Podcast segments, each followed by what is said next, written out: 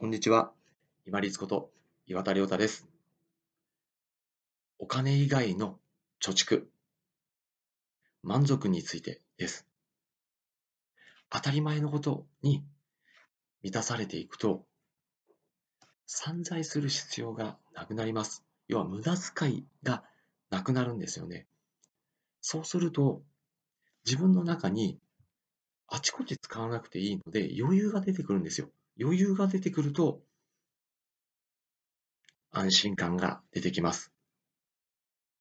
このサイクルに入っていくように、ぜひ満足感の貯蓄、小さいところからどんどん貯蓄していきましょう。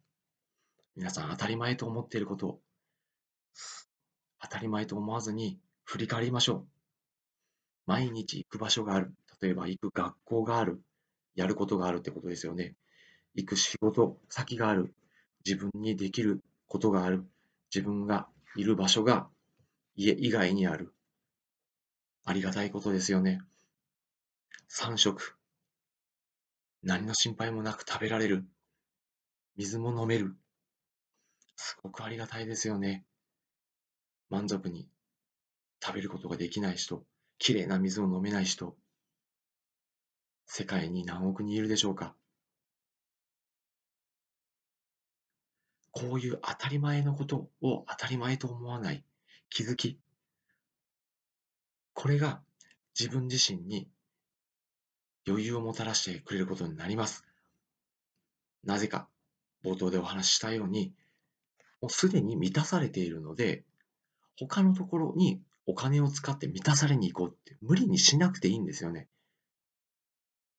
例えば先ほどのお仕事の例で言うと、なんでこんなやりたくない仕事やるんだと思ったり、無理くりと思って、ストレスが溜まっていくと、結局お金を使ってそのストレスを解消しようとする癖が出る。お酒を飲んだりもそうです。何か物を買ったりもそうでしょう。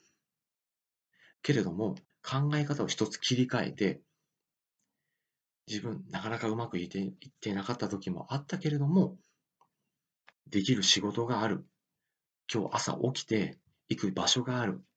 そして自分の能力、経験を生かして社会に役立てる居場所がある。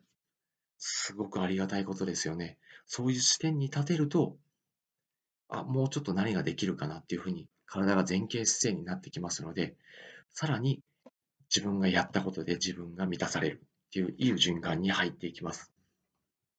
飲み物、食べ物もそうです。そして家族の存在もそうでしょう。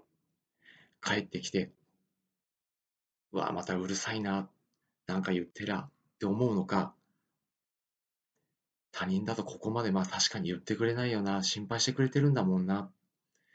裏の意味をきちっと捉えて感謝できる。満足、満ち足りることができる。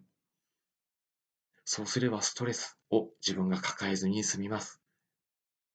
当たり前と思っているもの、そこに満足の種がたくさんありますので、その種をどんどん拾っていって、自分の中に蓄えていきましょう。そうすると先に満たされているので、無駄遣いをせずに安心することができます。自分の中に余裕を持つことができます。そしたら、周りの方にまた返したくなります。板の気持ちが出てきます。そうするとまた、ちょっとタイムラグがあって、自分の糧として、経験として返ってくるかもしれません。満足の種、落ちてますので、当たり前と思わずにどんどん拾っていきましょう。そうすることで先に満たされる、満たされることが増えていくと、余裕が出る、安心が出る、周りに目を配れるようになる、板の気持ちが出てきます。満足、満たされる当たり前のことの中に満足の種は潜んでいます。どんどん捕まえていって蓄えていきましょう。満足の貯金。青天井になることはありません。どんどん満足に関しては当たり前のことをつかみ取っていって欲を書いて拾っていきましょう。本日もご清聴いただきましてありがとうございました。皆様にとって一日良い日となりますように。これにて失礼いたします。